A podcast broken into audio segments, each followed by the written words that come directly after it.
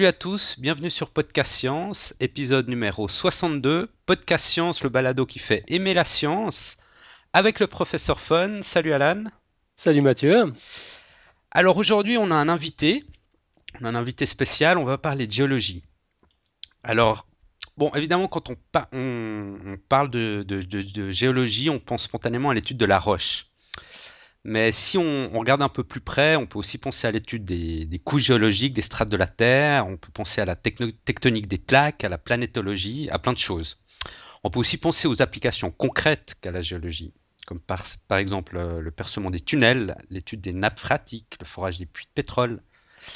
Mais on ne pense pas forcément spontanément à une discipline pourtant essentielle à la géologie, qui a pour application très concrète de sauver des vies humaines. Rien que ça. Alors c'est l'étude et la prévention des dangers naturels, donc tels que des glissements de terrain, des éboulements ou encore des avalanches. Alors on a la chance d'avoir avec nous dans cette émission un spécialiste de ce sujet de prévention de glissements de terrain euh, qui va nous pouvoir nous en dire un peu plus sur cette discipline trop peu connue. Alors c'est Clément Michou. Salut Clément. Salut. Euh, alors on est vraiment content de te recevoir. Tu es doctorant à l'Université de Lausanne en Suisse et tu travailles aussi dans une start-up qui s'appelle Terranum, près de Bussinic, à côté de Lausanne.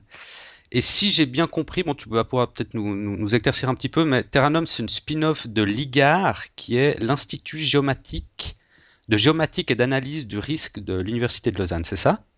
Alors oui, voilà. Moi, je suis doctorant à l'Université de Lausanne à l'Institut de géomatique et d'analyse du risque. C'est là où on fait, euh, sous la supervision de mon prof euh, Michel Jaboyedov, les recherches. Uh-huh. Et on développe et des concepts et des moyens pour surveiller, mais ça on en discutera un peu plus tout à l'heure. Et parallèlement, on a créé une spin-off qui s'appelle Terranum et qui est un peu le bras opérationnel de cet institut puisque dans cet institut, on développe et puis dans Terranum, on va continuer le développement et puis aussi euh, vendre les produits qu'on développe. Mhm. Ça c'est récent Terranum, c'est juste? Alors oui, Terranum, ça a été créé en avril 2011, euh, donc cette année. et puis les premiers les premiers mandats et les premières ventes qu'on a fait datent euh, du mois dernier. Donc Vraiment, tout ce qui est avec les clients, c'est c'est assez récent maintenant. C'est tout frais, ouais. Oui, exactement. Alors, oui, pardon, vas-y Mathieu. non, non, non, je voulais. Est-ce que euh, tu peux nous indiquer sur, parce qu'on a dit qu'en fait, euh, autant Terranum qu'à l'Institut géomatique, en tout cas dans le cas de ton doctorat, vous travaillez sur les, la gestion des, des risques géologiques, c'est ça? Alors euh, oui, c'est ça. On travaille sur les risques. Moi, géologique entre autres. Donc euh, il y a plusieurs sortes de risques et nous on étudie principalement les, les dangers qui sont liés au relief, donc tout ce qui est glissement de terrain, euh, glissement rocheux, donc les terrains meubles ou, euh, ou les, les, les, premières couches du sol ou les glissements rocheux qui sont généralement plus profonds.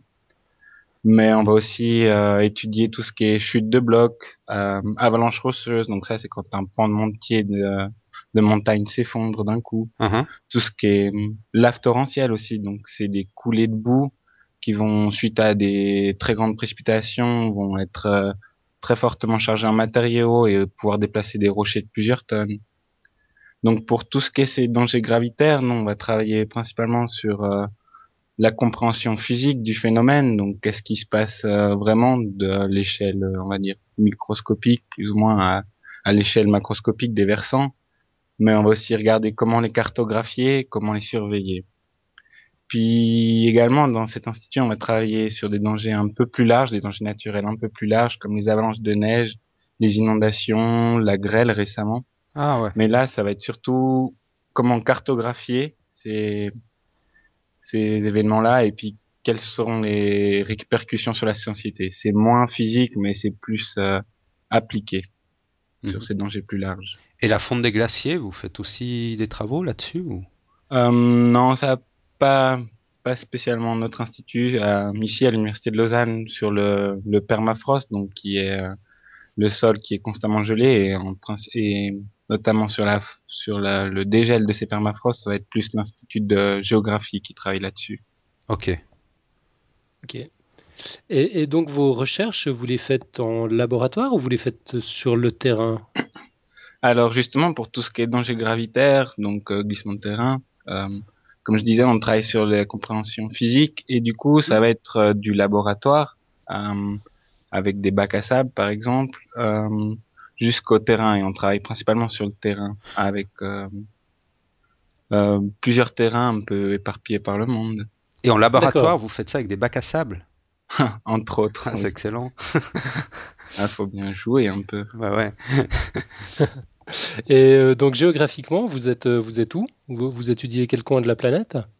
Donc en fait, euh, ben, comme on est basé à Lausanne, on va, nos principaux terrains ils vont se trouver dans le canton de Vaud et dans le canton du Valais, donc tout proche ici en Suisse. Mhm. Mais on collabore notamment euh, et on a des terrains en France, en Italie, en Andorre, euh, il me semble en Autriche, en Norvège, au Népal, au Canada, aux États-Unis, en Argentine. Et euh, plus récemment, on est en train de monter même euh, des projets de collaboration pour euh, surveiller des glissements en Chine et en Corée du Sud. Donc, euh, Ah ouais, il y a du boulot. hein. ouais, c'est des grands pays. Mais euh, on essaye de, de varier les terrains de jeu et les collaborations pour que pour étendre un maximum nos connaissances et puis aussi plus on collabore, euh, plus on apprend des autres également. Mhm. Parce que vous travaillez avec d'autres instituts qui sont aussi euh, dans ces pays-là ou?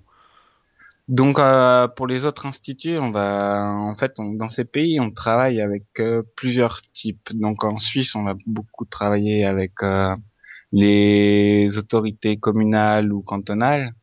Et quand on travaille euh, dans d'autres pays, on va travailler soit avec des in- avec des universités comme euh, euh, le Polytechnique de Catalogne à Barcelone ou avec des services géologiques comme le service géologique argentin ou norvégien en fait. Ça dépend du pays. Mhm. Ok. Et puis donc, on parlait d'évaluation des risques. Et alors, avant de pouvoir évaluer un quelconque risque, il faut d'abord comprendre à, à quoi on a affaire. Il faut avoir des données. Euh, tu, peux nous en dire un peu plus sur la, nature de ces données? C'est quoi? C'est des cartes? C'est des indications chimiques sur la composition du terrain? Et puis, c'est des données qu'on trouve comme ça, que vous arrivez à, obtenir ou vous allez les chercher? Vous les, mesurez vous-même? Comment, comment ça se passe? Alors ouais, déjà pour évaluer le risque, il faut en premier lieu euh, comprendre le phénomène naturel qu'on veut évaluer. Donc c'est le phénomène naturel dans notre milieu, on appelle ça l'aléa. Donc euh, pour comprendre euh, cet aléa, il faut plusieurs renseignements à l'origine. Donc ça, on va se renseigner auprès des services cartographiques locaux, comme ici en Suisse, ce serait Suisse Topo. Donc Mhm. on va essayer de trouver des cartes, principalement des cartes de topographie, pour avoir euh, le relief et les villages et euh, et euh, tout ce qu'on peut trouver sur une carte, euh, comme les cartes euh, 1 25 000 de randonnée en montagne. Mhm. Et aussi, euh, en plus de ces cartes topographie, pour avoir le relief, on a à disposition maintenant dans la plupart des pays du monde, et principalement en Suisse, ce qu'on appelle des modèles numériques de terrain, MNT ou DEM en anglais. Donc ça, ça va être des images en 3D de la topographie. Et en Suisse, on a la chance d'avoir euh, une bonne partie du territoire couvert à 2 mètres. Et euh, pour les régions un peu plus reculées et ou trop en montagne, on a jusqu'à 10 mètres. Donc, le, je dirais le plus important pour nous, comme on travaille pour le tout ce qui est lié au relief, c'est d'avoir cette topographie. D'accord. Après, après, pour comprendre cette aléa, on aura besoin de photographies aériennes, donc euh, si possible récentes. Euh, mais d'avoir les vieilles aussi, c'est pas mal, parce que comme ça, on peut comparer une évolution temporelle. Ok. Euh, on va rechercher les cartes géologiques. On va rechercher s'il y a des données de déplacement. Et puis aussi, par exemple, quand on travaille dans une vallée entière, on va regarder dans la littérature, dans, dans les articles scientifiques et aussi dans les dans les livres un peu historiques de la région, si on retrouve euh, des infos qui existent sur des glissements qui sont dans cette vallée ou même sur le glissement qu'on étudie nous-mêmes. Euh, dans ces infos, on va rechercher par exemple des coupes, s'il y a déjà des modèles qui ont été faits, s'il y a déjà des travaux de, de stabilisation qui ont déjà essayé d'être entrepris sur euh, sur l'instabilité ou dans la région qu'on étudie. Mhm. Ouais, donc il y a tout un travail pour euh, de, recherche d'archives historiques un peu pour essayer de retrouver s'il ouais, y a eu des exactement pour car pour vraiment caractériser ce phénomène, on va essayer de voir par le passé s'il a déjà bougé, si de combien il a bougé. Mhm. Si on étudie une falaise qui a des petites chutes de blocs, euh, jusqu'où vont les blocs. Euh, enfin, dans des fois, on dans les dans les dans les journaux, on va voir telle maison a été détruite par un bloc et puis du coup, ça va nous renseigner mhm. également sur euh, sur ces phénomènes. Mhm. Et puis voilà, pour le risque, il faut comprendre le phénomène physique et puis aussi il faut savoir s'il y a vraiment des éléments à risque parce que une chute de bloc en très haute montagne où il y a personne et puis où il y a juste un juste une pente herbeuse dessous, et eh ben le, le danger, c'est-à-dire l'aléa, le phénomène physique est là, mais il y a ça ça l'impact il y a pas de risque mhm. sur euh, sur des maisons, des routes, euh, sur des vies humaines ou, ou sur des infrastructures. Ouais, donc vous devez aussi recenser les, les, les populations, ou en tout cas les, les, habitations Voilà, voilà, donc on va recenser ces habitations, on va chercher, euh, soit on va les cartographier nous à partir de photos aériennes, soit on va regarder, euh, par exemple en Suisse, on a la chance d'être, d'avoir beaucoup de données cartographiques, notamment des, des cartes d'utilisation des sols. Donc là, on va voir où il y a des champs, des forêts, des maisons. Donc tout ça, on peut voir un peu euh, où sont situés ces éléments à risque. Puis avec toutes les données qu'on récupère, donc toutes ces cartes principalement, on crée, euh, on intègre tout ça dans un projet qui s'appelle SIG, donc dans un projet d'information géographique. Mmh donc dans ce projet, on va archiver, on va sous et on va superposer un peu comme des calques toutes les informations qu'on a, les cartes euh, topographiques, les photos aériennes, les photos satellites si on en a, les données météo s'il y a aussi, les zones exposées, si d'après les récits euh, qu'on trouve dans les livres, on peut par exemple mettre un point sur une maison qui a été euh, qui a été soufflé par une avalanche ou touché par une chute de bloc. Puis à ce moment-là, on a euh, vraiment le premier état des lieux de ce qui existe. Et comme ça, la première fois qu'on va sur le terrain, euh, on sait déjà, on n'y va pas complètement dans l'inconnu et on sait déjà euh, plus ou moins ce que l'on veut et ce qu'on veut regarder, ce qu'on veut regarder plus précisément, ce qui a déjà bien été documenté. Donc ça, c'est vraiment la première approche qui peut être parfois fastidieuse de retrouver toutes, toutes les cartes et tous les renseignements qu'on a déjà à disposition. Ouais. Mhm. Donc justement, quand vous avez identifié une zone à risque, vous vous rendez sur place et vous, vous allez faire des mesures plus précises, j'imagine.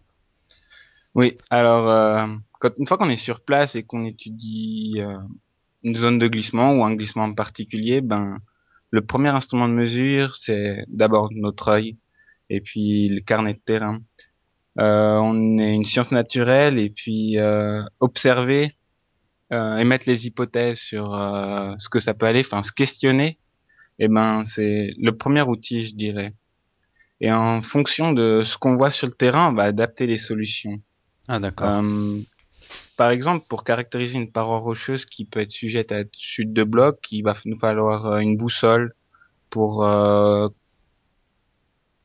des discontinuités un mètre pour mesurer la longueur d'une fracture ou son ouverture.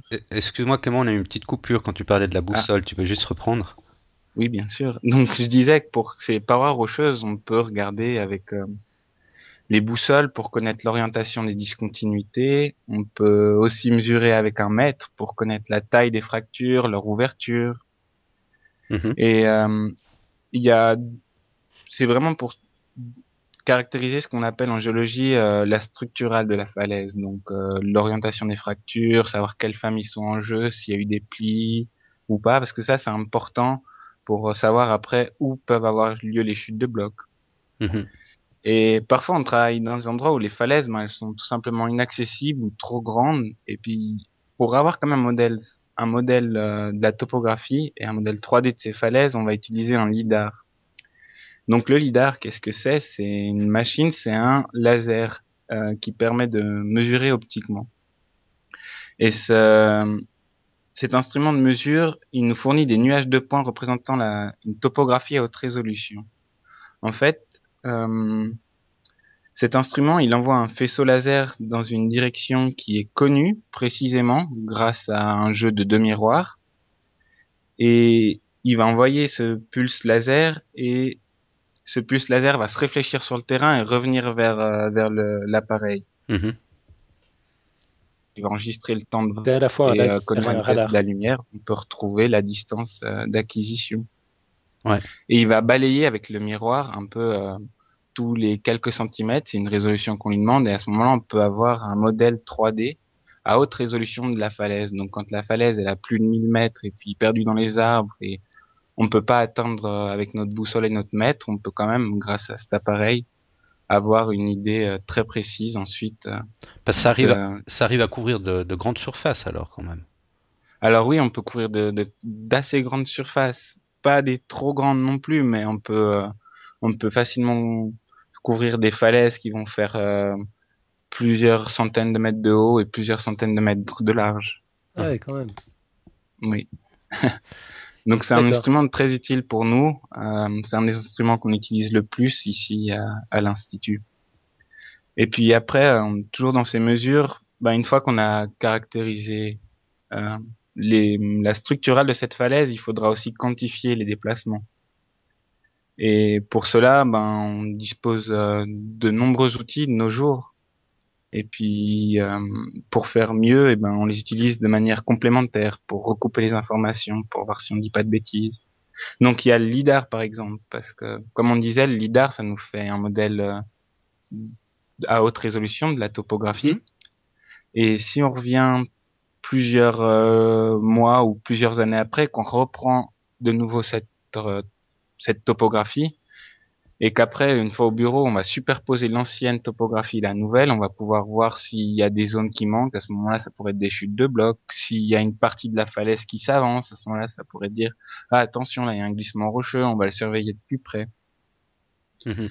Donc euh, l'IDAR ça peut permettre de dégrossir et puis parfois d'aller un peu plus précisément dans l'analyse. Puis après, ben on a tous tous les GPS qu'on peut laisser sur le terrain. À ce moment-là, ils vont dire en permanence euh, sur un glissement qui a déjà été identifié de combien il bouge. Ah, carrément, On vous laissez des appareils GPS sur place pour. euh, ouais. Alors euh, ça, c'est une fois que le danger a été identifié, on sait qu'il y en a un. Et euh, vu que c'est des appareillages qui coûtent cher, on va le mettre dans des endroits où il y a un risque, il y a une population en dessous, une route euh, à, à fort passage, à fort trafic. Mais on peut laisser aussi des matériaux, des matériels beaucoup plus rudimentaires, comme un mètre euh, qui va mesurer l'ouverture d'une fracture derrière un bloc, par exemple. Mhm. Ou euh, et puis du coup, on a toute une batterie de d'outils qui permettent de mesurer ces déplacements. Et euh, en fonction du site, en fonction du site, et ben on va pouvoir dire euh, tel outil va mieux pour mesurer ce site-là, tel autre irait mieux, ou euh, faire un réseau d'appareillage aussi. Et à ce moment-là, avoir une bonne couverture et une bonne mesure de tout le site étudié. Ouais. Et en, préparant l'émission, là, on, était tombé, on, était tombé sur le terme euh, GIS, GIS. Ça veut dire quoi? Système d'information géographique, c'est ça? Oui, voilà, alors c'est ce que je disais tout à l'heure. Un GIS, c'est euh, SIG en anglais. Donc, euh, c'est euh, c'est le moyen par informatique de, de mettre en superposition toutes les cartes et puis après de jouer dessus. En fait, c'est classer l'information mais de manière géographique sur, euh, sur une carte. Mhm. Donc, euh, re- repérer et localiser les éléments à risque, euh, dire où les zones sont, les zones euh, sources susceptibles. En fait, ouais, c'est trier l'information qu'on a de manière géographique et de superposer les, les éléments pour recouper les informations aussi, du coup. Ok. D'accord.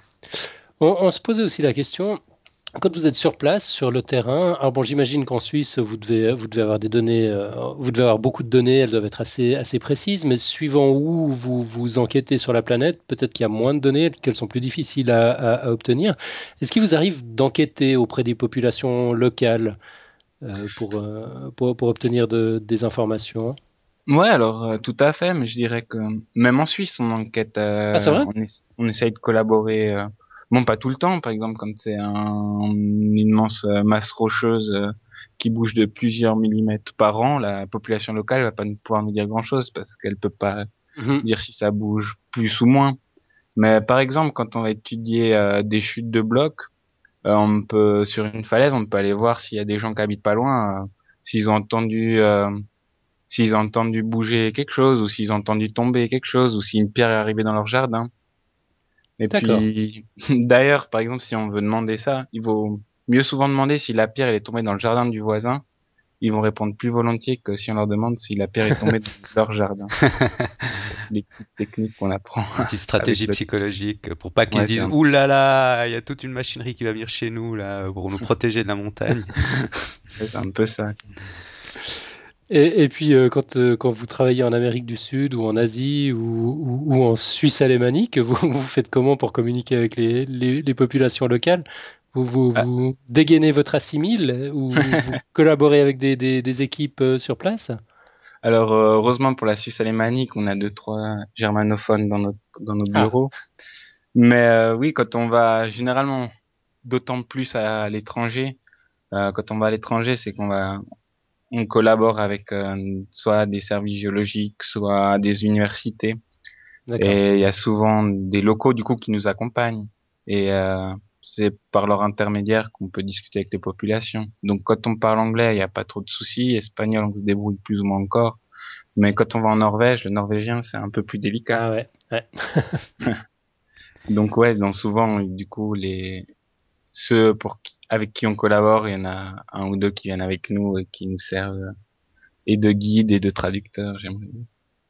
Mm Ok. Ouais, moi, je, suis assez euh, fasciné euh, déjà à ce, à, ce point de, de l'interview. J'avais une image du géologue euh, ouais, que, que, que j'imaginais un peu un peu geek de la roche comme ça, très très dans le dans, dans, le matériau. Puis en fait, je me rends compte que pour obtenir des données, vous, vous, vous exploitez tous les moyens possibles. Bon, ce qui semble logique après coup. Mais ouais, c'est cette combinaison de low tech, de high tech, de, de documentation euh, de, recherche d'informations, puis même de, psychologie auprès des, populations locales, c'est assez épatant. Ah oui, merci. Moi, je crois que la psychologie, elle pourrait être encore plus améliorée et encore pour faire plus participer encore les populations locales, notamment dans les prises de décision une fois que un événement euh, est survenu. Mais et disons que c'est vraiment important parce que on a un métier qui finalement est vraiment basé sur l'opérationnel et l'opérationnel on fait ça pour les gens mm-hmm. donc on se doit d'être euh, d'être euh, d'être avec eux donc d'être psychologue aussi. Et puis les nouvelles technologies je dois dire que c'est assez récent que c'est pas ancré dans tous les bureaux mais que bah à l'université on se doit être à la pointe des recherches en la matière en tout cas. Mhm. Tu, sais si, si on commence à donner des cours de psychologie dans la fac de, de géologie ou bien C'est exactement la question que j'allais poser. Est-ce que ces aspects euh, relationnels sont, sont intégrés dans le, dans, dans, le cursus? Alors, pas vraiment, ça vient un peu avec l'expérience, mais pas dans le cursus de géologie, mais dans le cursus de sciences de l'environnement en master, il y a un cours de euh, communication du risque qui est donné maintenant. Ok. Donc depuis deux ou trois ans, je sais pas exactement. Euh, euh, comment communiquer avec les populations, comment communiquer dans les journaux. Euh, mhm. C'est, disons que c'est de plus en plus enseigné. D'ailleurs, une une ancienne master chez de, de chez nous est partie en Hollande faire une thèse sur communication du risque. Donc finalement, c'est de plus en plus à la mode. Ouais. Parce qu'on se rend compte qu'on a besoin de, de savoir communiquer aussi. Mhm. Et donc, quand, quand, vous avez mis en place tout votre éventail de, de techniques pour récolter des données, euh, une fois que vous avez ces données, bon, tu nous as parlé avant de, du GIS ou SIG, euh, du système d'information géographique, qui permet de superposer les cartes pour, pour essayer de détecter des, des mouvements. Mais ça passe uniquement. Donc, une fois que vous avez toutes ces données, euh, vous évaluez le risque par, par, ce genre de simulation ou vous faites aussi des maquettes où il y a, y a, des logiciels spécifiques que vous utilisez euh, Comment ça se passe? Donc en fait, c'est souvent ça va être en, en plusieurs étapes comme toujours et puis bien sûr c'est modulable à chaque cas. Euh, heureusement ou malheureusement, on fait un métier où faut un peu tout le temps réfléchir et puis euh, il n'y a pas de solution préétablie. Mm-hmm. Mais de manière générale, euh, pour évaluer le risque, ben, comme euh, un peu comme pour la même chose pour récolter les données, la première chose à faire, c'est d'évaluer euh, l'aléa. et euh, l'aléa, le phénomène physique. Et pour ça, il faut connaître, euh, il y aura deux éléments clés en tout cas. Ici, ça va être dans un premier lieu euh, de connaître l'ampleur du, du phénomène, de, de, de, prendre ces données de déplacement, soit par lidar, par euh, mètre, par GPS, comme j'ai dit tout à l'heure. Et puis, pour connaître euh, ces, ces, déplacements, connaître l'ampleur des phénomènes, ça va nous permettre de savoir des probabilités d'occurrence. Ok, ben par exemple dans cette région-là, il va y avoir euh, deux blocs par an qui tombent ou euh, un bloc tous les 30 ans, un bloc tous les 300 ans. D'accord. Et euh, une fois qu'on a ces probabilités d'occurrence, il faudra savoir euh, jusqu'où ils peuvent aller, euh, ces blocs. Et c'est à partir de là, on va faire des modèles, par exemple des modèles de propagation. Euh, parce que cartographier, savoir qu'une zone c'est une zone source, c'est bien, mais il faut savoir dire aussi jusqu'où peut aller le bloc qui tombe. Et, euh, et avec quelle énergie aussi, parce que s'il tombe euh, avec une énergie de 30 kJ, et ben il va pas détruire ou inférieur à 30 kJ, il va pas détruire un mur en bois. Et supérieur, il va détruire, il va commencer à pouvoir détruire. Et 300 kJ, il peut détruire des murs en béton. Donc tout ça, ça va nous ça, c'est important pour savoir si euh, une maison peut se situer à un tel endroit, pour savoir si un habitant il va être en danger même à l'intérieur de sa maison. Et donc euh, ces propagations et ces énergies, on va surtout les voir avec des modèles. Donc il y a plusieurs types de modèles. Euh, il y a des modèles un peu conceptuels qui sont vraiment basés sur les lois de la physique, euh, les lois de la balistique, par Mhm. exemple. Il va y avoir des modèles empiriques aussi qui sont vraiment basés sur l'observation de d'événements passés. Et puis on a remarqué que tel type de roche va se comporter de telle manière, on ne sait pas forcément l'expliquer, on l'explique à peu près. Mais euh, toujours est-il que ça n'est pas moins employable. Mhm. Donc on va et ça c'est les modèles empiriques, c'est surtout basé pour tout ce qui est propagation à l'échelle régionale. euh, si on fait une carte régionale de chute de bloc par exemple, ou euh, ces modèles empiriques pour euh, à l'échelle locale par exemple, quand on fait une trajectographie euh, pour un seul bloc, eh ben, il faut prendre en compte quand le bloc tombe euh, les coefficients de rebond sur le sol. Euh, Est-ce que le tel type de sol va plus absorber la masse, euh, l'énergie, pardon, et à ce moment-là le bloc va ira moins loin de fait, ou euh, est-ce que est-ce qu'il va taper contre un caillou qui est très dur et à ce moment-là il va restituer toute l'énergie puis il va faire un bond encore plus haut le caillou? Mhm. et euh, la la trajectoire ira encore plus loin. Et puis, comme je disais tout à l'heure, on a les derniers modèles, c'est un peu, euh, là, c'est, c'est la partie un peu marrante, c'est qu'on fait dans les bacs à sable aussi. Ah ouais. Dans les bacs, on va remplir le bac, on va mettre de l'eau, puis on va regarder au bout de combien de temps. Bien sûr, on va faire une pente, puis on regarde au bout de combien de temps euh, le glissement se crée. Et ça, ça nous permet, ce genre de modèle, de détecter des déplacements, les, les déplacements précurseurs qui sont les prémices d'un d'un grand glissement généralisé, on va dire, de toute la pente. Et à ce moment-là, on peut faire des cartes de vitesse, puis on dit ah, attention, à partir de telle vitesse, euh, on risque un glissement plus général. Euh, Ouais, ouais, on voit qu'il y a, y y beaucoup de choses, ça implique beaucoup de choses, hein, vos, vos travaux. ouais, c'est faut vraiment euh, les sciences naturelles puis la géologie, c'est vraiment jouer sur plusieurs échelles et de taille et de et de temps en fait. Mhm. Et puis sur ça implique euh, aussi plusieurs modèles, donc la trajectoire simple, la à la trajectographie à l'échelle régionale, et puis du coup ça va pas être les mêmes euh, modèles forcément utilisés derrière. Un modèle local se doit d'être plus précis qu'un modèle euh, régional, Tout- par exemple. tout à fait, ouais. Donc euh, pour pour évaluer, pour finir d'évaluer le risque, ben, une fois qu'on a caractérisé l'aléa, et ben, il faut savoir euh, où sont les populations et les infrastructures menacées. Et puis après pouvoir répondre aux questions, ben, par tel aléa dont, dont j'ai telle euh, telle propagation, euh, combien de personnes sont menacées, euh, combien de bâtiments. Et puis on va raisonner en termes de probabilité ou d'intersection entre des zones de danger et des maisons. euh.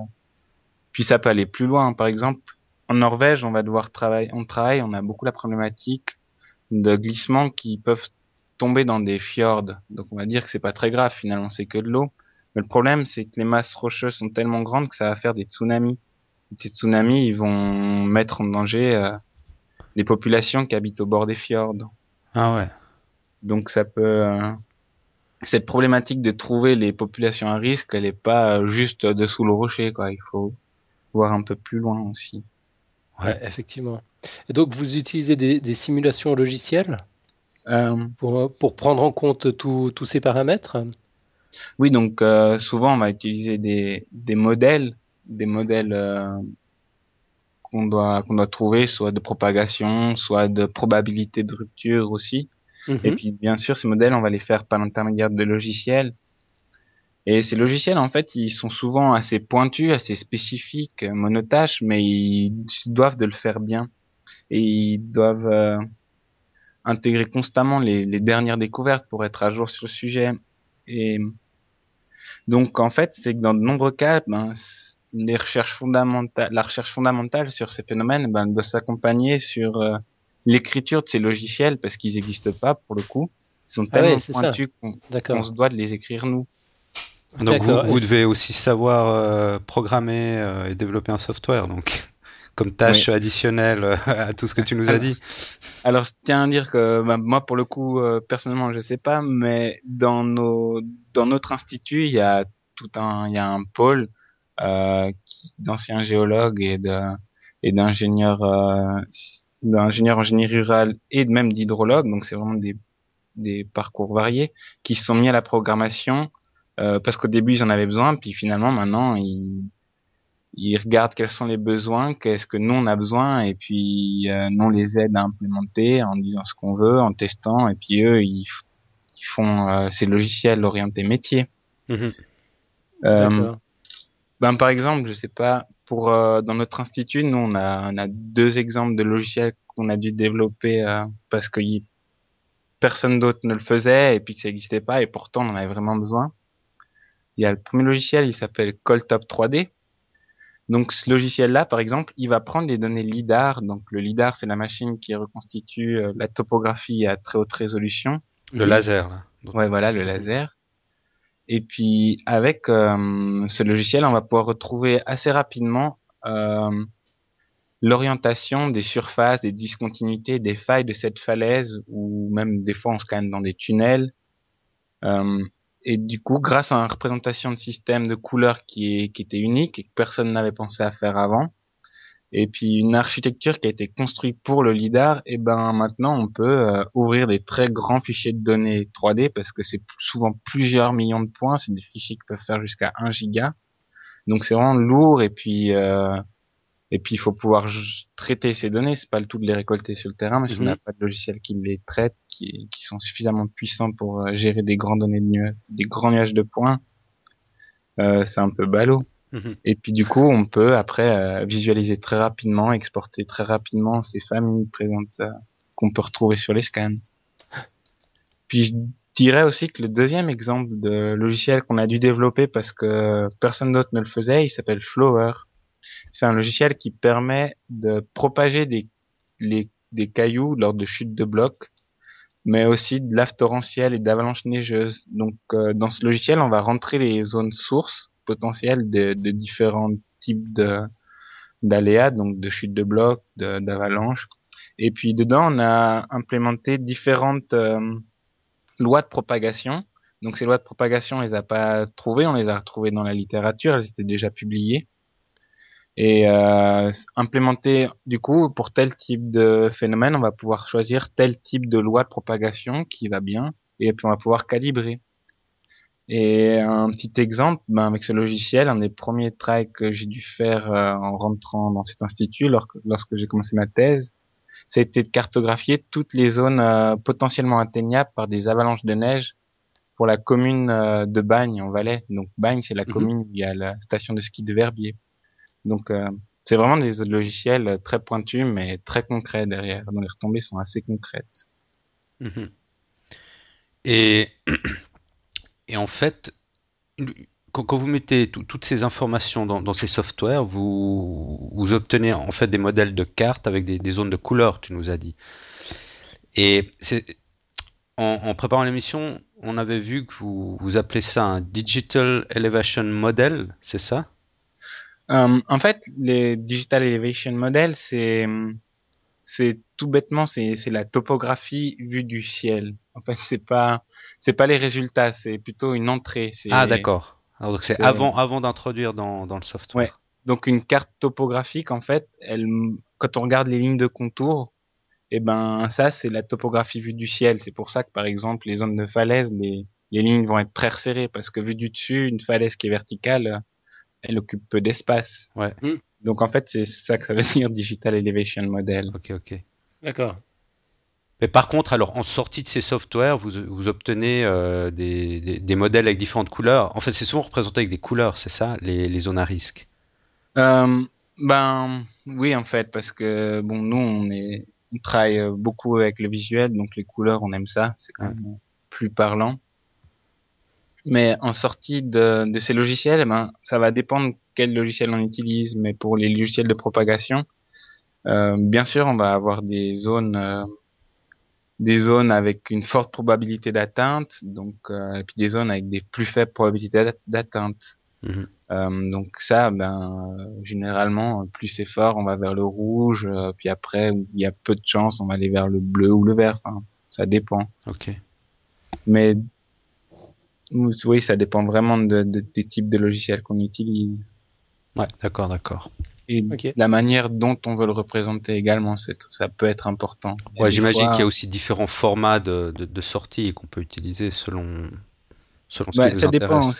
Ça dépend aussi pour qui et pourquoi on le fait. Voilà. Euh, des fois, on a juste besoin de montrer toutes les zones. Donc là, on va mettre une couleur. Puis des fois, on a besoin de cartographier. Euh, quand on est un peu plus sûr de nous aussi, parce que les modèles ne le permettent pas tout le temps. Euh, quelles sont les zones à plus fort, plus fort euh, danger, moins fort danger Ouais. D'accord. Et puis c'est exprimé comment? En, pourcentage de risque? Donc ouais. Donc si on la représentation du risque, elle est vraiment compliquée et je dirais que à l'heure actuelle, elle n'est pas résolue encore. D'accord. Si on prend le cadre de la Suisse, qui est comme un pays euh, développé, et puis c'est un peu la même chose dans tous les pays qui euh, européens, euh, France, Italie ou Norvège, même Canada, mm-hmm. le principal, enfin surtout en Suisse, qui est fait de nos jours, c'est la carte de danger. Donc c'est le danger, c'est l'aléa, donc c'est lui qui est représenté sur les cartes et c'est pas le risque. Donc euh, la différence c'est que les cartes de nos jours, elles parlent surtout de l'événement euh, en lui-même, donc euh, l'événement naturel et non de son interaction avec les populations. Et sur ces cartes de danger, on va représenter, on va cartographier l'aléa en fonction de deux choses, de son temps de retour et de son intensité. Donc ça, ça a été codifié en Suisse en 97, en 1997 par des recommandations fédérales.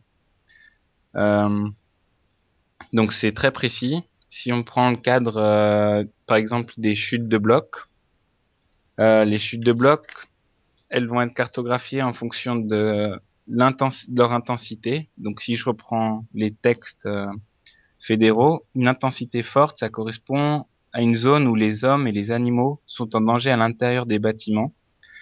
Il faut s'attendre à des dégâts considérables aux bâtiments allant, jusqu'à leur destruction. Après, il y aura des zones où on va considérer une intensité moyenne, où les hommes et les animaux sont en danger à l'extérieur des bâtiments, mais le sont peu à l'intérieur. Il faut s'attendre à des dégâts aux bâtiments. Puis il y aura des zones, enfin, qui sont d'intensité faible, où les hommes et les animaux sont peu menacés, même à l'extérieur des bâtiments. Euh, donc la première chose, c'est de, de, connaître donc l'intensité de mhm. des phénomènes. Donc pour pouvoir cartographier en fonction de fort, moyen ou faible, il faut aussi connaître leur temps de retour, savoir si c'est si par exemple le cas toujours des chutes de blocs, si à tel endroit, eh ben il y a une chance d'avoir euh, plus d'un bloc tous les 30 ans ou plus d'un bloc tous les 3 tous les 30 à 100 ans ou tous les 100 à 300. Donc par exemple, euh, donc ça fait une matrice où il y a trois trois entrées, les enfin deux entrées, une, mhm. intensité, qu'elle soit forte, moyenne ou faible, et puis une période de retour forte, moyenne ou faible. Et à ce moment-là, on va faire des trois zones. Et puis là, effectivement, c'est des zones de couleur et dans, dans les recommandations fédérales, on va parler de zones rouges. Donc c'est des zones où l'intensité va être forte et le temps de retour élevé. Donc c'est des zones où il est interdit de construire. Après, il y aura les zones de danger bleu où l'intensité est moyenne et puis euh, et euh, les temps de retour moyens où c'est des zones de réglementation. Donc euh, les bâtiments devront avoir des normes de sécurité minimum suivant certaines énergies calculées. Mhm. Et puis après, il y aura les zones de danger jaune. C'est des zones de sensibilisation, donc la population doit être au courant. Donc en Suisse, de nos jours, pour résumer, c'est vraiment le danger qui est représenté, c'est le danger qui fait euh, qui fait foi législativement, je dirais. Ouais. Et l'étape d'après, eh ben, c'est d'aller vers les cartes de risque. Et pour ça, ben, il n'y a pas encore de solution, il n'y a pas de loi. Et d'ailleurs, euh, il y a plusieurs collègues ici à l'IGAR qui font leur thèse sur euh, comment passer des cartes de danger aux cartes de risque. Mhm. Donc ça, c'est euh, Mais l'idéal, ce serait d'essayer, ce serait essayer d'avoir un, un standard international aussi pour ces cartes de risque, non? Alors euh, oui, le standard international, mais euh, mais il faut dire que toutes les populations ne répondent pas pareil au risque non plus, euh, et que ce serait pas mis praticable dans tous les pays. Les, les standards qu'on va avoir en Suisse vont pas pouvoir être exportables euh, en Argentine ou au Népal, par exemple. Mhm. Ouais, d'accord. et da- Il y a des tentatives qui, dans des publications qui font euh, et européennes et euh, mondiales par euh, et, et mondiales qui, qui tentent euh, de mettre un peu des standards. On arrive de plus en plus à avoir des standards dans dans tout ce qui est danger, mais le risque euh, c'est vraiment encore euh, en construction, je dirais. D'accord. Donc, une fois que vous avez bah, récolté toutes ces données, vous avez effectué des simu- simulations, un traitement logiciel, vous avez déterminé une zone à risque, euh, qu'est-ce qui se passe? Quelle, que- quelle stratégie vous adoptez pour éviter, éviter le risque? Vous allez, quel, type d'opération de prévention vous faites? Vous allez alerter les autorités? Vous faites des recommandations pour un, pour, pour, monter une protection? Que sais-je? Comment ça se passe? Alors, euh, comme euh, toujours, ça va être, euh, ça va dépendre, mais il y a plusieurs solutions. Euh, une fois qu'on a identifié un danger, on sait qu'il existe et puis on, on sait qu'il y a des populations ou des infrastructures euh, qui peuvent être touchées et atteintes par euh, par ces dangers. Mhm. Il y a plusieurs solutions. Il y a d'abord, euh, on peut éliminer le danger. Euh, pour ça, si c'est un bloc, on peut l'ancrer. Si c'est un glissement de terrain, on peut essayer de le drainer. Euh, on peut purger les falaises au-dessus, au-dessus des routes, par exemple. Mais ça, ça va pour les pour les instabilités de petite taille. Si c'est Ouais. un- tout un Mm. versant qui risque de bouger, ben on peut pas faire grand-chose. Mhm. Et à ce moment-là, on va devoir passer à l'étape du dessus. C'est bon, puisqu'on peut pas, euh, on peut pas annuler ce danger, on va faire en sorte que s'il arrive, qu'il y ait personne à ce moment-là dessous, et on va, pour ça, on va déplacer la population euh, lors d'une catastrophe. Donc, euh, pour pouvoir déplacer la population, ben, on peut faire comme en France. C'est déjà arrivé qu'ils déplacent tout un village de manière définitive mais euh, ça peut pas être applicable partout et en tout temps. Donc euh, la, la plupart du temps, ce qu'on va faire, c'est faire une surveillance en continu des déplacements d'un- sur un glissement. Donc si on prend un des, des glissements rocheux les plus surveillés et les plus connus dans le monde, qui s'appelle le glissement d'Oknes en Norvège, c'est un immense glissement rocheux qui menace de tomber dans l'un des plus beaux fjords de Norvège et ce glissement il peut créer un tsunami et à ce moment-là euh, réduire, euh, détruire tous les villages aux alentours. Donc ce glissement, il est continuellement lui surveillé par euh, 8 GPS fixes. Il y a 20 distance mètres, euh, donc c'est des lasers et qui mesurent euh, des cibles. Et à ce moment-là, on peut voir si ça se déplace. Il y a trois extensomètres qui mesurent euh, des ouvertures de, de fractures en arrière de, de blocs et de glissement et, et de ce glissement stable. Puis il y a aussi plusieurs forages qui ont été faits pour surveiller les déplacements en profondeur. Mhm. Donc sur ce glissement, si plusieurs capteurs euh, notent une accélération en même temps, eh ben, il va y avoir une alerte. Donc, si, et pour ça, il faut aussi fixer des valeurs seuil. Donc, dans ce cas-là, par exemple, si au bout de pendant plusieurs jours, on, on constate une accélération de la vitesse entre 5 mm par jour puis jusqu'à 10 mm par jour, eh ben, il y a des sirènes qui vont se mettre en route dans les villages, plus euh, des appels téléphoniques automatiques à tous les habitants qui ont été recensés dans la région. Et à ce moment, on peut évacuer toutes les communes autour de Sfure dans 72 heures. Ah ouais. Donc ça, c'est un petit peu une gestion qui fait figure d'exemple euh, parmi les parmi les des systèmes de surveillance et de et d'alerte euh, dans de par le monde. Il y en a plusieurs qui sont comme ça, mais c'est pas là pour ce cas-là, c'est vraiment ce qui, ce qui se fait euh, de mieux et ce qui a été le plus étudié. Mhm. Donc là, la solution, la solution, c'est de déplacer euh, les populations, mais la dernière solution aussi, on peut également protéger ces populations et ces infrastructures ben, en construisant des digues dans le cadre d'inondations, en mettant des filets de protection, comme on en voit souvent au-dessus des routes, euh, pour protéger des chutes de blocs. On peut faire des bassins de rétention pour euh, pour essayer de capter euh, une coulée de boue qui arriverait au-dessus d'un village. Mhm. Donc gérer le risque, il y a pas vraiment de solution automatique, elle doit s'adapter et puis souvent on va essayer de mixer et de mélanger plusieurs euh, méthodes ensemble. Parce que vous pouvez aussi provoquer artificiellement euh, la chute de roches ou bien avec des explosifs comme ça. ça... Alors oui, ça, ça arrive, ça se fait, explosif ou même baramine. Euh, on peut pas le faire si le bloc est trop gros. On peut pas vraiment le faire s'il est au-dessus de maison. Mais s'il est au-dessus de route, euh, des choses comme ça, mais on peut fermer la route, faire tomber l'explosif. Après, faire attention que le rocher, euh, on arrive à le détruire en suffisamment de petite taille pour qu'il puisse pas euh, emporter toute la route aussi dans sa chute, comme c'est en, mon- en montagne. euh, Ouais, bien après, sûr. construire une route, ça peut prendre beaucoup beaucoup de temps aussi. Ouais, bien sûr. Mhm. Donc Et ouais. puis, euh, je me, je me posais une question. Bah, euh, Quand, il s'agit de déplacer des populations, est-ce que, ces dernières euh, coopèrent toujours? Il doit y avoir des attitudes très, différentes d'un coin à l'autre du, monde, non? Est-ce que les, gens sont prêts à partir? Est-ce qu'ils, croient le, risque? Alors, c'est une très bonne question parce que c'est vraiment là où on, on voit et on se rend compte de l'importance de consulter euh, les locaux. Donc les locaux, c'est Mhm. la population et les autorités lorsqu'on met en place ces, ces types de systèmes. Parce que bon, si on prend deux trois exemples comme ça, si on prend au Japon euh, ou pour la surveillance euh, volcanique par exemple, quand on quand euh, un volcanologue il va dire ah demain on voit euh, il y a plusieurs signes qui montrent que demain le volcan rentre en éruption, on va déplacer toute la population. Le lendemain, il n'y a pas d'éruption. Ouais, mais c'est, toujours ça, ouais. ouais. Mais le Japon, bon ben c'est un peuple euh, c'est un Obéissant. peuple consciencieux, obéissant. Et la deuxième fois, on leur dit attention, euh, demain il y a il y a éruption, ils vont quand même se déplacer.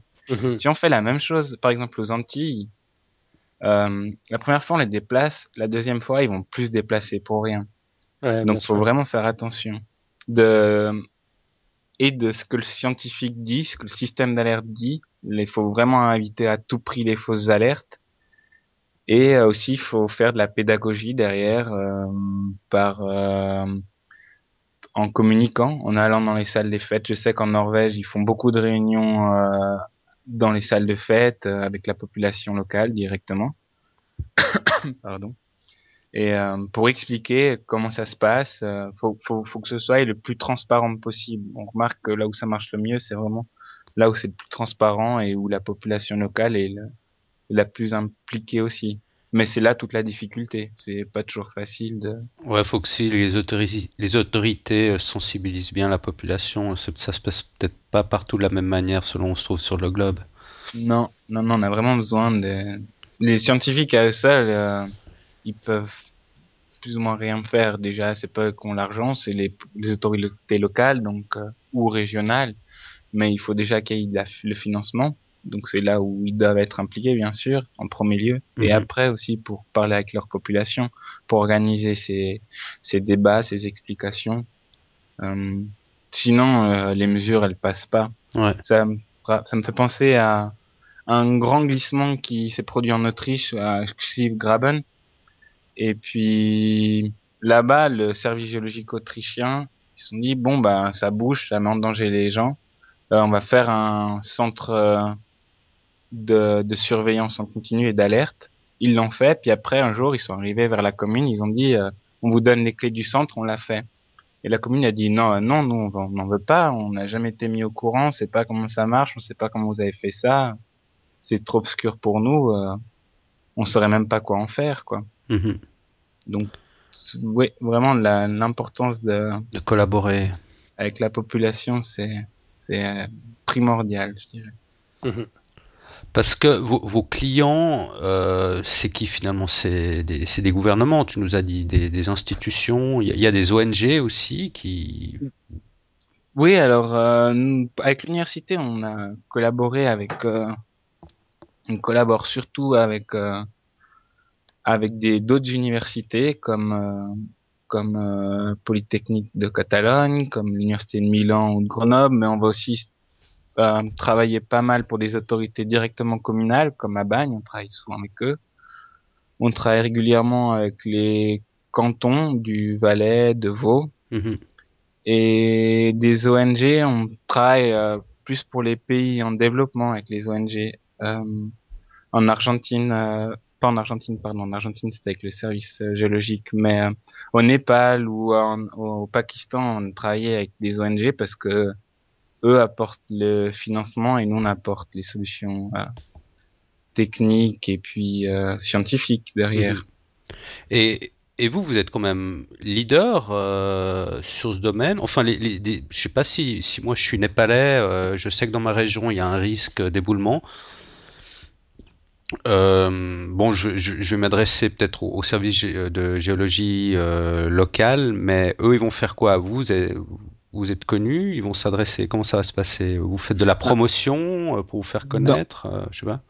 La promotion pour se faire connaître, elle va passer par le cadre de collaboration. Au Népal, par exemple, maintenant, euh, plusieurs villages savent que qu'il faut s'adresser à telle ONG et telle institution pour avoir euh, pour nous atteindre. Mais en tant qu'université, on est surtout connu dans le je dirais dans le monde académique, et ça va de soi. Mhm. Et euh, là où on est, nous, on se démarque des autres, c'est vraiment qu'on a la pointe pour euh, tout ce qui est technique de détection et de surveillance des glissements grâce au lidar.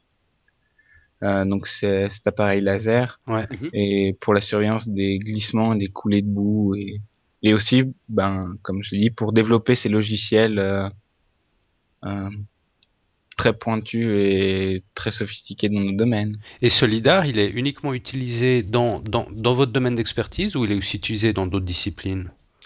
Alors disons que les dangers naturels pour le lidar maintenant, euh, avant il était principalement utilisé pour euh, pour ça, disons que le lidar terrestre, et maintenant il vient de plus en plus pour le génie civil, pour cartographier l'intérieur des villes, on le met Ah sur ouais. des voitures et puis on passe dans une ville et comme ça on a le modèle de la ville, euh, on peut aller, moi j'ai eu des Google euh, conférences, Street View, mais euh, ouais de la sorte, sauf Ouais. que ça avec des photos, ben c'est des, des nuages euh, 3D. ouais. Puis il y en a qui vont surveiller des autoroutes, ils vont rouler sur 100 km d'autoroute pour voir où il y a des fissures dans la route, des choses comme ça. Mhm. Euh, mais euh, disons qu'on est les dangers naturels, c'est pas le seul euh, La seule les application. naturels ou la géologie structurelle, c'est pas le seul domaine d'exploitation de, de ces lidars. C'est- Mais C'est cher ce lidar. ce domaine-là, ah le lidar si c'est cher, Ouais, euh, c'est aux alentours de 150 000 euros. ouais. Donc euh, c'est une petite somme à, à Ouais, c'est un, trouver. c'est un investissement. c'est un investissement à long terme, mais qui en vaut vraiment la peine si on veut travailler proprement Mhm. de nos jours. Ouais, ça, ça fait un stress supplémentaire euh, dans les expéditions. Il faut pas casser le lidar ou le perdre. non, déjà, le premier stress, c'est de passer les douanes avec. Ah ouais, Euh, moi, je- moi, une fois, je suis allé en Norvège, il a fallu passer la douane à... J'avais un lidar, une autre, j'avais pour 300 000 euros de matériel dans le, dans le van. Il faut s'arrêter. Le premier stress, c'est de s'arrêter aux douanes, montrer les papiers, et puis on est en Norvège en voiture, et ben faut passer la douane suisse, allemande, après euh, allemande euh, danoise, danoise norvégienne, aller retour. Ah, vous allez en, Donc- en, en voiture, enfin en van là-bas? Ben parfois, comme on va dans des régions reculées, ben c'est c'est plus moins cher de louer une voiture et puis de rouler quatre jours aller, quatre jours retour que d'expédier toutes les machines. Nous, nous payer les billets d'avion une fois sur place, de louer une voiture pour encore faire un jour de route. Ah, waouh. Mhm. Ouais. Mais c'est heureusement que c'est pas tout le temps le cas. C'est Ah même ouais, plus, donc, euh, il commence à faire un cours magistral. euh, faire- Faire un cours magistral devant un douanier qui demande si vous avez quelque chose à déclarer pour lui expliquer ce que c'est qu'un lidar. Ouais, Ça, non, ça mais être- quand on dit qu'il ouais. faut faire gaffe à ce qu'on dit aussi aux douaniers. Si on dit Ouais. c'est un appareil laser, euh, des choses comme ça, il y a des mots à bannir aussi. Ouais, ouais, bien sûr. Faut aussi Faut avoir de la psychologie euh, aussi dans, dans, dans ce- Ah, toujours, toujours Ah, à la douane. Parfois, avec, avec les douaniers, il faut beaucoup de psychologie. je dirais. Ok. Euh, et- et donc, tu as cité quelques autres, euh, quelques autres instituts dans le monde qui, qui travaillent aussi sur ce type de problématique. Tu as cité notamment euh, Milan, Grenoble et l'Université de, de, de Catalogne. Mm. Euh, que- comment est-ce que l'UNIL se, se positionne dans le domaine? Est-ce qu'elle est, est-ce qu'elle est pionnière? Est-ce qu'elle travaille volontiers en... Elle collabore volontiers avec d'autres d'autres instituts? Elle est plutôt en concurrence? Ça, se passe comment entre vous? Vous vous connaissez d'une université à l'autre? Alors oui, on se connaît, euh, on se connaît, on se connaît même bien, surtout en Europe, parce que euh, on va travailler pas mal. il y a toujours un peu de concurrence, mais c'est le jeu, je veux dire. Mais il faut bien se rendre compte que la collaboration, c'est vraiment la clé pour être euh, complet dans un domaine, parce que euh, nous, on va être euh, à Lausanne euh, par l'intermédiaire du LIDAR, puis maintenant des nouvelles technologies que moi j'essaye d'importer par l'intermédiaire euh, de ma thèse, comme euh, tout ce qui est radar. On va être on, se spécialise et on se dirige de plus en plus dans l'acquisition de ces données et le traitement après. Le traitement, ça va être de pouvoir en tirer des informations, euh, des informations euh, sur la géologie structurelle et sur les déplacements. Mais après, l'importance de collaborer avec les autres, c'est d'avoir les autres points de vue du glissement. Par exemple, avec Grenoble, on collabore en ce moment sur un glissement qui est au Diableret, où eux font toute la géophysique euh, de ce glissement et surveillent euh, euh, les ondes sismiques qui se propagent dedans et grâce au changement des vitesses de d'ondes sismiques, on a pu prévoir la dernière fois une coulée de boue euh, quelques jours avant qu'elle arrive. Mhm. Et donc nous, on, dans, ce- si je peux appeler ça un consortium, enfin dans cette collaboration, Grenoble va s'occuper de la géophysique, va nous renseigner là-dessus, et nous on les renseigne sur les déplacements euh, qu'on peut surveiller. Et à ce moment-là, en, en croisant nos informations, on a pu mettre en évidence certaines recherches. Ouais. Avec euh, Barcelone, et ben eux, ils sont aussi très bons pour euh, tout ce qui est chute de blocs, mais euh, dans l'étape d'après, c'est-à-dire dans le calcul du risque, puis même la vulnérabilité d'un bâtiment par rapport aux chutes de blocs. Mhm. Donc euh, je sais que nous, avec eux, on est déjà allé faire du lidar à Andorre, euh, dans la principauté, pour pouvoir avoir euh, les falaises, en, la topographie des falaises, et que après, à partir de ces lidars, on a vu où pouvaient chuter les blocs, et puis euh, calculer la vulnérabilité d'un bâtiment. euh, si je prends un bloc sur un pilier central, qu'est-ce que ça fait? Ou si je prends un bloc euh, sur une paroi qui, je dirais, pas porteuse, quelle est l'influence? Ouais, tout à fait. Et- Donc, euh, Oui, oui, vas-y. pardon.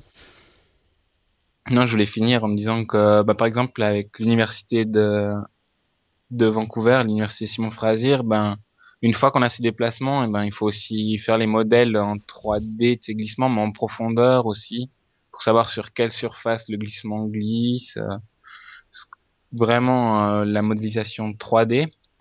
Et donc ça, avec le, cette université-là canadienne, bon, on collabore beaucoup. Et puis enfin, je dirais que avec d'autres universités comme Milan, ben là, on essaie de mettre en place un système de, de surveillance pour euh, tout, toute la chaîne alpine de, des grands glissements. Mhm. Donc c'est vraiment euh, la meilleure voie, c'est la collaboration, mais une vraie collaboration, c'est-à-dire je te donne, tu, tu me donnes, et puis euh, et c'est là où euh, Tout on le monde est gagnant. plus, finalement. Mhm. Ouais, tout le monde est vraiment tout le monde est gagnant dans, ce- Ouais. dans ce genre de, de, de système-là. Euh, t'as, t'as évoqué, si, si on peut peut-être juste venir un tout petit instant dessus, t'as, t'as évoqué la contribution de ta thèse euh, où tu apportes la technologie du, du, enfin tu proposes la technologie du radar. C'est ça que tu as dit D'accord. Et c'est nouveau? Comment ça s'articule par rapport au lidar? Bah en fait le lidar c'est va envoyer une onde qui est dans le domaine de l'optique. Mhm. Donc euh, une longueur d'onde qui va être proche, euh, c'est dans l'infrarouge. Euh, moi, dans le radar, j'ai envoyé des ondes qui vont être beaucoup plus grandes, qui sont centimétriques, de longueur d'onde centimétrique, et c'est un instrument que je laisse tourner en permanence sur une zone. Et euh, si c'est un instrument qui est assez prometteur parce que euh, il va être complémentaire du lidar. Le lidar, ça va nous permettre de voir des déplacements, je dirais, qui sont en moyenne, tout dépend de l'acquisition, mais quand on travaille de, de manière euh, un peu de tous les jours, on va pouvoir voir des déplacements qui sont supérieurs à 2 cm. Et ça, on peut les même voir sur des, des toutes petites zones.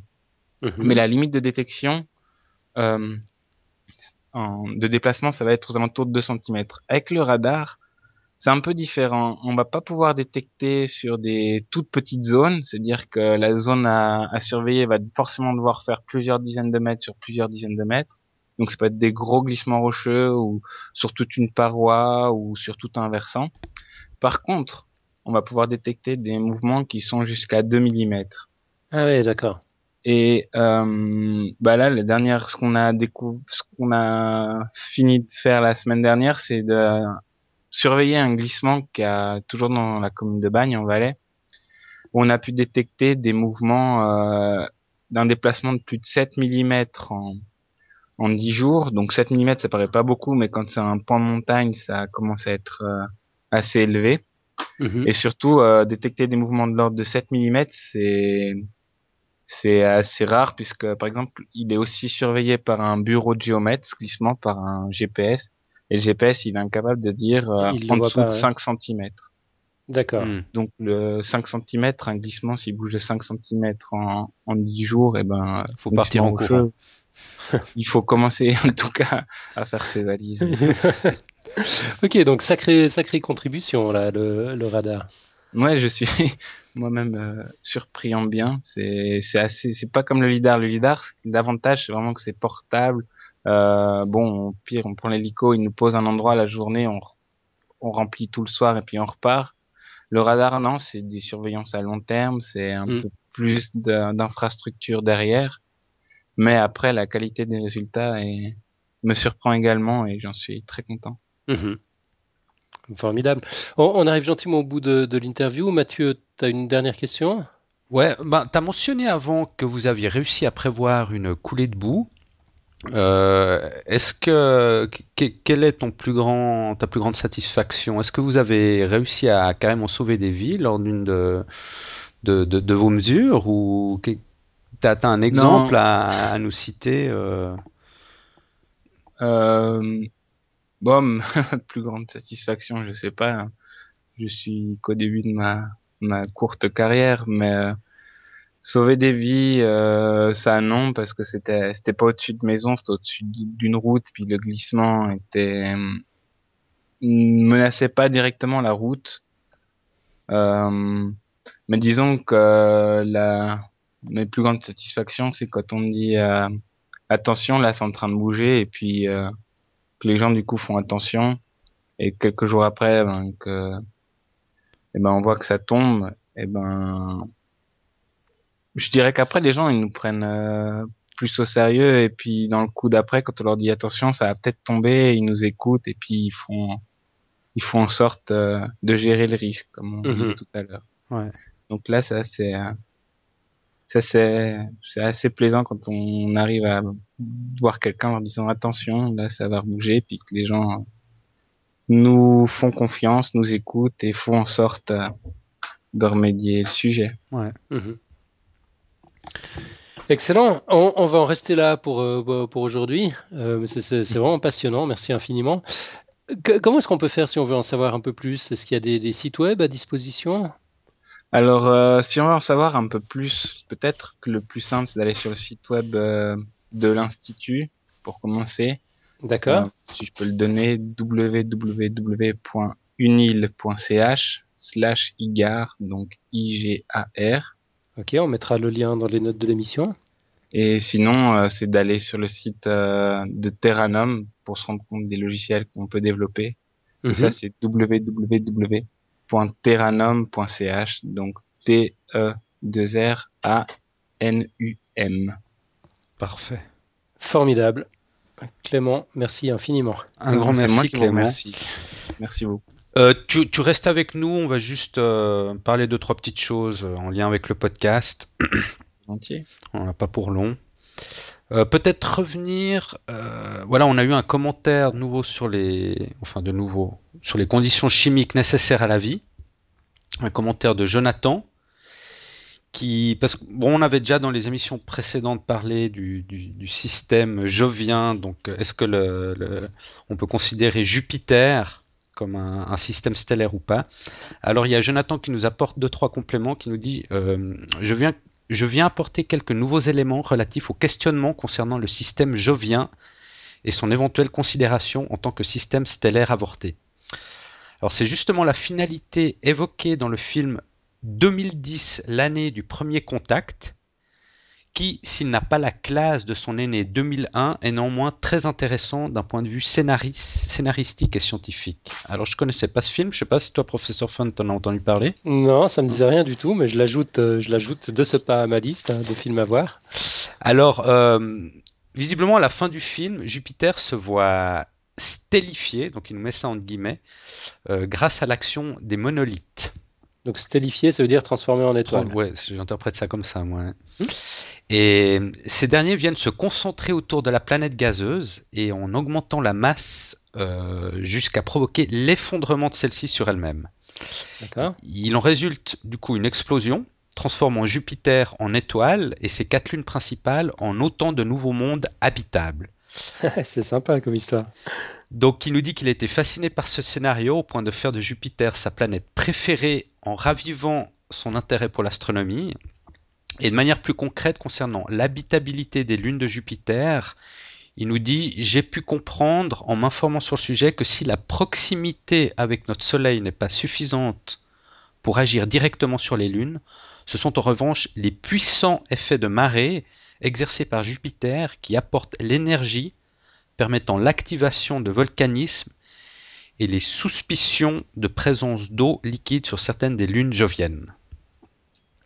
Voilà. Ok.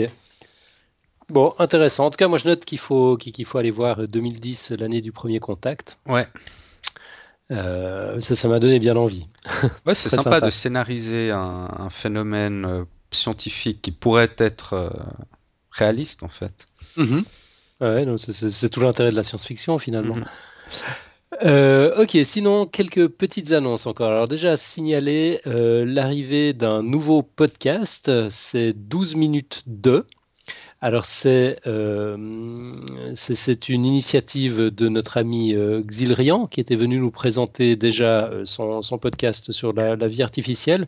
Donc dans 12 minutes 2, il a l'intention de parler de tout ce qui l'intéresse en fait et qui, n'est pas de la vie artificielle. Donc de l'histoire des, sciences, de la politique et de la religion. Puis le format, ce sera des épisodes de, de 12 minutes.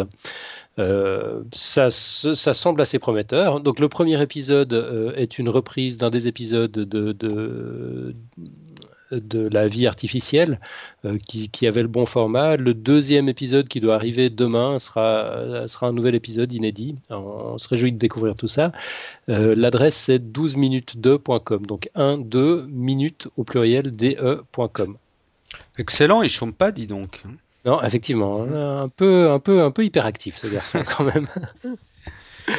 Et puis sinon, euh, nos remerciements à Draculito qui a de nouveau joué les braves volontaires et qui a retranscrit l'épisode 53. C'était l'interview de Julien Stervinou euh, de Convergence Composite qui nous avait parlé essentiellement du projet euh, Green Ellis. Donc la retranscription n'est pas encore en ligne, mais dès, qu'on a cinq minutes, ce sera fait. Ça, ne saurait tarder. Un immense merci. C'est un boulot de fou ces, retranscriptions. C'est vraiment super sympa. Puis c'était une initiative de Draculito. En plus, on, on lui a même pas demandé de le faire. Il a fait ça spontanément. C'est super cool, très généreux. Merci infiniment. Un grand merci à lui, ouais.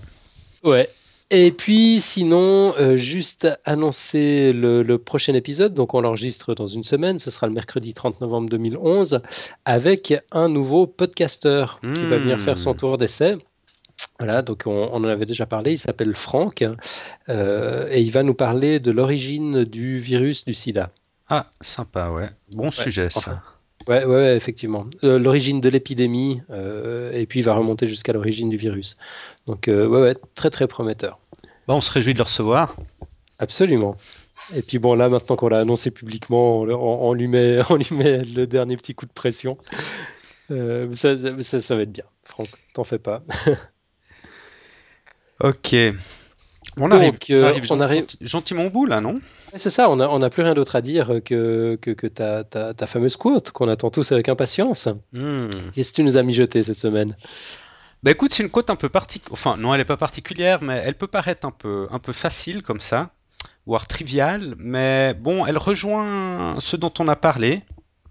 Et puis, et puis voilà, donc je vais la dire. Euh, elle est de Saint Augustin, qui dit bah, une chose toute simple finalement. Euh, savoir pour prévoir, prévoir pour agir. Savoir pour prévoir, prévoir pour agir. Ouais. Ouais, non, c'est vrai.